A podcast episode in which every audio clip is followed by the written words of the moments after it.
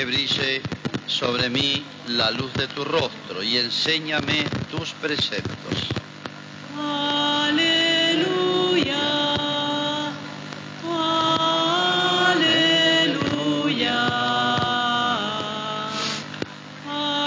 Aleluya.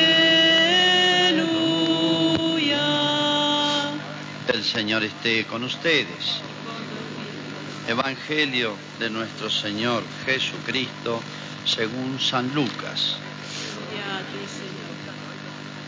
Junto con Jesús iba un gentío, y él, dándose vuelta, les dijo, Cualquiera que venga a mí y no me ame más que a su padre y a su madre, a su mujer y a sus hijos, a sus hermanos y hermanas, y hasta su propia vida, no puede ser mi discípulo.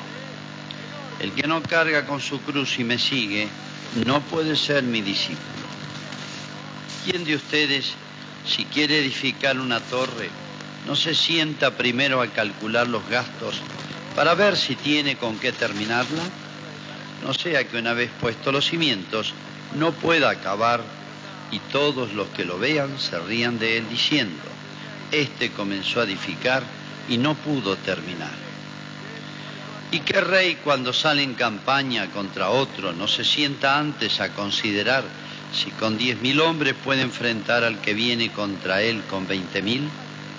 Por el contrario, mientras el otro rey está todavía lejos, envía una embajada para negociar la paz. De la misma manera, cualquiera de ustedes que no renuncie a todo lo que posee, no puede ser mi discípulo. Es palabra del Señor. Gloria a ti, Señor Jesús.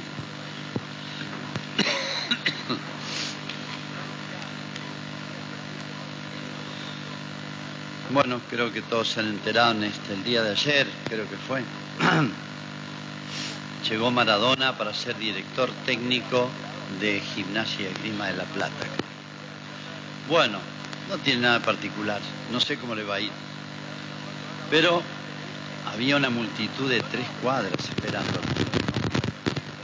Y uno dice, uno se queda medio sorprendido porque después de todo lo que nos ha demostrado este muchachito, que, que no, no, no digo no sabe hablar, no puede hablar directamente por, por, por lo que ha consumido de droga, está destruido, sino que ni siquiera pensar bien. Y ha dicho cada disparate que necesita más bien ser ayudado y, que se tenga mucha compasión con él y ojalá que pueda restablecerse un poquito, llevar una vida más sana. Pero bueno, ¿cuántas veces, no solamente en nuestro país, ponemos a ciertas personas, yo diría, de la farándula, para decir una palabra amplia, se suele decir de la farándula, de los que tienen así mucha vida pública, sea del deporte, sea actores, actrices, modelos, etcétera, que hoy están todos mezclados, ¿vieron? Bueno, son la gente, los ricos y famosos, por así decir, ¿no? ¿Cuántas veces se los pone a ellos como una especie de este, ídolos, pero que están por encima de todo, como diciendo, es lo más grande que yo aprecio en esta vida? Bueno, en otro orden puede, suele pasar también. Muchas veces las ideologías o los mismos partidos políticos, ahora que estamos en todo el año tan agitado políticamente, cuántas veces se pone el partido político, la adhesión a un partido, o hasta puede ser, como le decía, un, un equipo de fútbol, como si fuese lo máximo en la vida. Jesús ya salió al paso de eso y dice una frase muy tremenda, no sé si decir hoy se diría dura, fuerte, y parecería una pedantería de parte de Jesús. Cualquiera que venga a mí, hay una multitud que lo está siguiendo a Jesús, ¿no? Hay una multitud que lo, lo rodea. Fíjense, Jesús en vez de ser un adulador y decirle qué fantástico que son ustedes, etcétera, darles de comer, por así decir, a su ego, a su vanidad, etcétera, sino que al revés, parece una especie de este, aguafiesta Jesús. Les dice algo bastante duro. cualquiera de ustedes que quiera ser mi discípulo, o sea, que quiera seguirme, y no me ame más que a su padre, a su madre, a su mujer, sus hijos, hermanos, hermanas, hasta la propia vida. Y no solamente eso, y cargue su cruz y me siga. O sea, esté dispuesto a cualquier sacrificio, no me puede seguir. O sea, casi es como si le estuviera diciendo, váyanse. O si le estuviera diciendo usted, no, no me pueden seguir. Pero todo esto se aclara esta exageración de Jesús aparente se aclara si tenemos en cuenta lo que había hecho Jesús, lo que había demostrado Jesús. Jesús ya a esta altura, esto no lo dice el primer día que apareció, hubiera sido una, una locura, hubiera sido una cosa irracional. Lo dice a esta altura el partido, ya lleva más de dos años. Jesús ha hecho milagros, la cantidad que quiera, eso no lo ha hecho nunca nadie en la historia. Y los judíos jamás vieron que alguien hiciera eso. Y nosotros también. En la historia de la humanidad no existe ni va a existir nadie que haya hecho los milagros, los que ha querido, sobre el tema que hayan querido, este, con esa abundancia y este, delante de los ojos de todos. Nadie jamás había sido anunciado como Jesús y a su vez él anunció, profetizó, o leía el interior de las personas, la conciencia, lo que estaba pensando la gente. Esto no es que tuviera dotes o dones parapsicológicos, no, simplemente se explica por otra cosa. Jamás en la historia apareció una cosa así. Jamás alguien expulsaba a los demonios. Los demonios, a quien le temen todos los pueblos, le han temido al mal o al malo o mejor dicho, no han sabido bien cómo es este tema del malo, del demonio. Jesús lo sabía bien claro y los puso de manifiesto. Y se acuerdan los diablos, los demonios aparecían y le decían, ¿a qué has venido a perdernos? Y Jesús los, los hacía callar, callate y salí de ese hombre. Y se iban. O sea, se asombraba la gente porque le obedecían los demonios. Nunca en la historia había pasado eso. Jamás en la historia se ha visto, y los judíos en particular, un hombre que tenía 30 años, 32 tenía esa altura, sin haber estudiado nunca, porque las escuelas estaban en Jerusalén y él se crió en, en la zona del interior, casi diría en el campo, nunca estudió nada y tenía una sabiduría extraordinaria. Tocó todos los temas más sublimes, más difíciles, y a nadie, nadie de los que lo quiso complicar con preguntas, con cuestiones que entre ellos discutían, lo pudo embrollar a Jesús. Salió airoso siempre. Jamás nadie había habido tan, de una vida tan recta, tan limpia, tan pura, tan honesta, que se animó a decir una vez en público, pero delante de muchísima gente, ¿quién de ustedes me acusará de algún pecado, de algún defecto? Todos se quedaron callados. ¿Quién de ustedes me podrá acusar de algún defecto? Eso que nadie de nosotros podríamos decir. Bueno, por eso el que dice que quiera serme discípulo y pone tantas exigencias, antes ha demostrado con obras, con hechos únicos, extraordinarios, gigantescos, como, repito, nunca nadie en la historia de la humanidad lo ha hecho, ni lo va a hacer, en ningún país del mundo, en ninguna religión del mundo. En otras palabras, Jesús tiene autoridad, lo que llamamos autoridad, no poder. Poder es otra cosa. Tiene autoridad, o digamos autoridad moral. Mejor dicho, tiene autoridad divina, porque todas las cosas que he dicho son, la mayoría, propias solo de Dios. Entonces, después de haber hablado y obrado de esta manera tan extraordinaria, Él sí puede decir, como para decirle, miren, esto es por el bien de ustedes. El que quiere seguirme en el camino hacia el cielo, esta es la fórmula, se puede decir. Esta es la regla. Pero fíjense que Jesús no dice que Él eh, va a competir con el padre, la madre, el esposo, los hijos, bueno, o la propia vida, no, viene a competir. Dice que quiere ser mi discípulo, no me ame más que. O sea, en otras palabras, Jesús está poniendo un orden en los amores. Los mismos mandamientos nos mandan honrar al padre y a la madre, o sea, amar a los padres. Jesús no quiere competir, sino decir hay un orden. O sea, Dios, lo está diciendo en otras palabras, y yo soy Dios, es el primer amor, es el más grande de todos. Y no solamente es el primero, una especie de ranking, sino es el que ilumina a los demás. Porque dice, el que quiere ser mi discípulo, discípulo es el que sigue a otra persona, en primer lugar en sus enseñanzas, en lo que dice, en lo que enseña. Jesús vino a enseñar. Lo primero que hizo fue enseñar.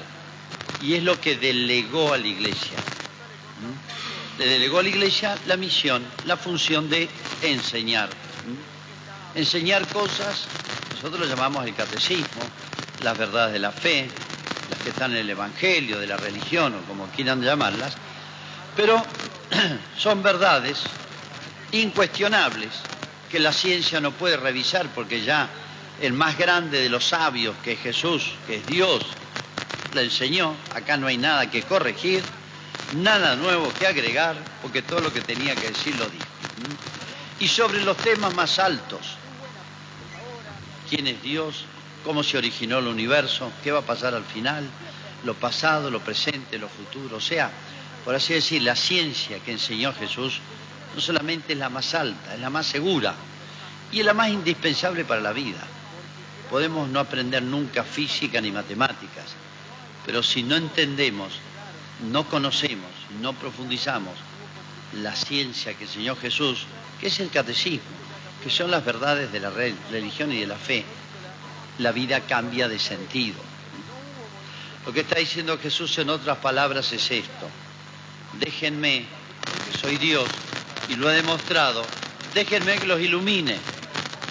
Yo no vengo a prender una lucecita más entre todos los talentos que ha habido en la tierra.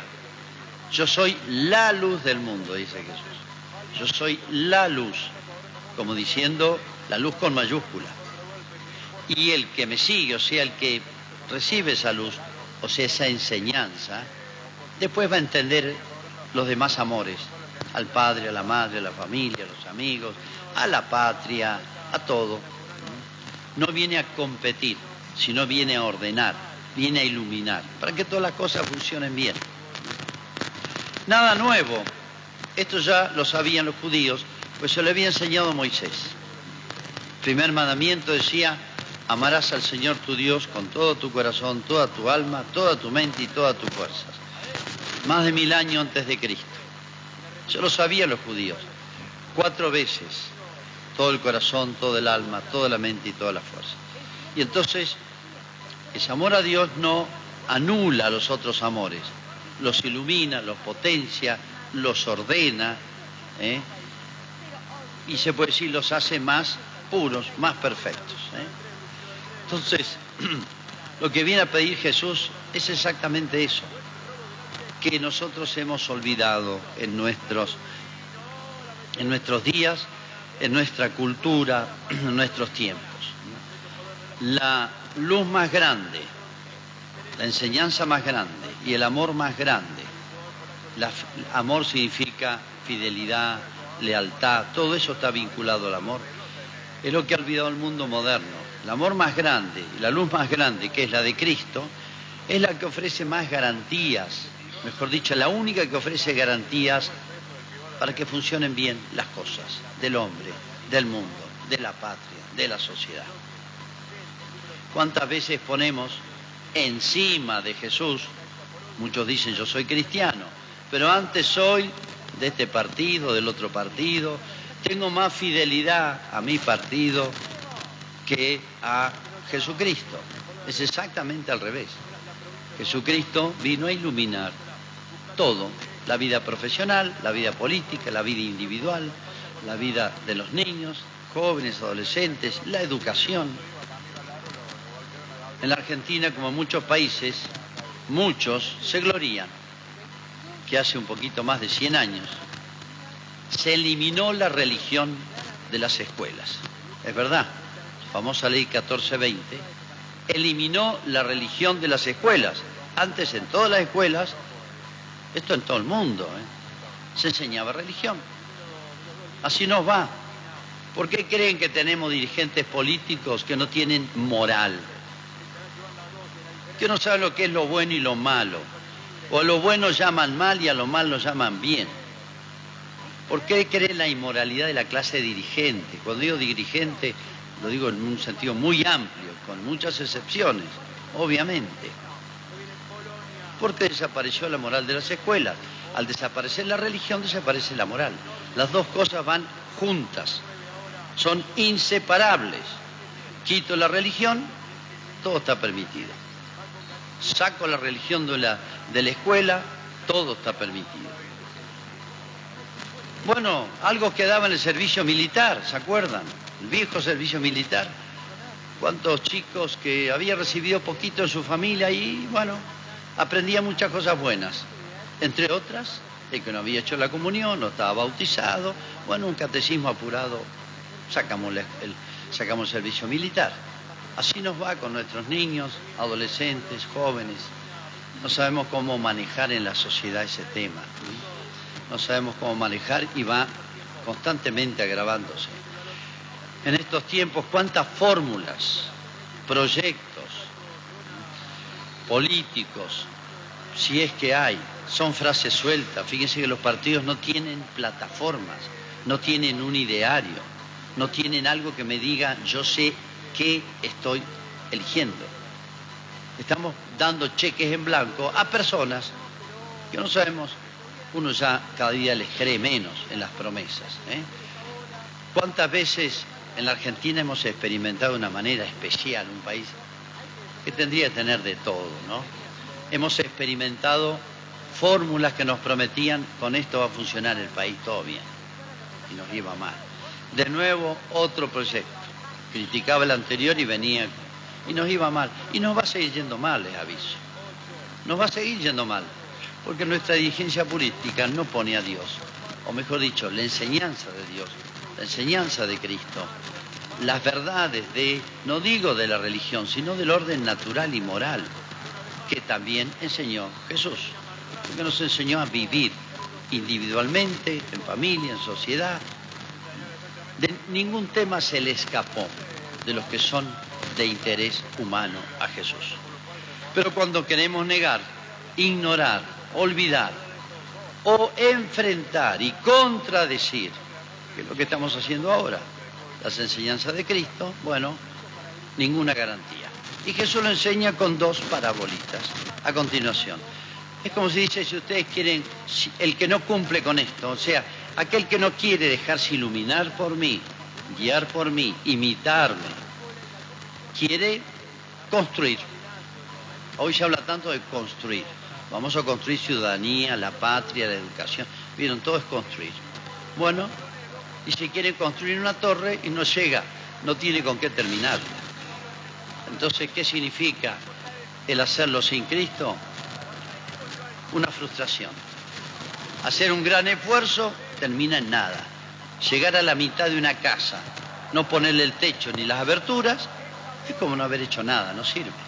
Es un esfuerzo enorme perdido. Eso dice Jesús. Sería un esfuerzo de construir una, persona, una profesión, una vida, una familia, una, una sociedad, una institución que va al fracaso. Les garantizo, y lo dice Jesús con toda su autoridad, les garantizo que van al fracaso. Y en la otra parabolita es más duro, porque dice, ¿quién que va a pelear contra Acá no lo nombra, pero está hablando al demonio. ¿Cuál es el enemigo del hombre? El enemigo. No es otro hombre. Es el demonio. El enemigo con mayúscula. El enemigo de todos los hombres. El demonio. Dice, ¿quién que va a pelear contra un enemigo? No mire si tiene fuerzas. Si no tiene fuerzas, está liquidado. Vas a perder, vas a la muerte, vas al fracaso. Y es peor perder una batalla contra el enemigo que frustrarse en la construcción de algo. Y acá dice lo mismo. O arreglas antes o si vas a, a pelear, perdiste. El único que venció al demonio es Dios, es Jesús. Al único que obedecía al demonio lo hacía callar y lo echaba. El hombre solo no puede. Lo está diciendo y después lo va a decir mil veces más, de muchas maneras. ¿eh? Entonces, no solamente se van a frustrar en todo lo que emprendan, si no ponen la enseñanza de Dios, la enseñanza de Cristo, que viene a través de la iglesia, que trasciende, que no es de un papa, de un cura, de una época.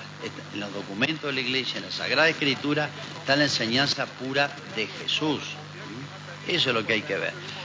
El político, el dirigente social o, cualquier ser humano que no se guíe, se inspire por esa enseñanza de Cristo para toda la humanidad, todos los hombres, todos los tiempos, va al fracaso. Y mucho peor, va a la derrota.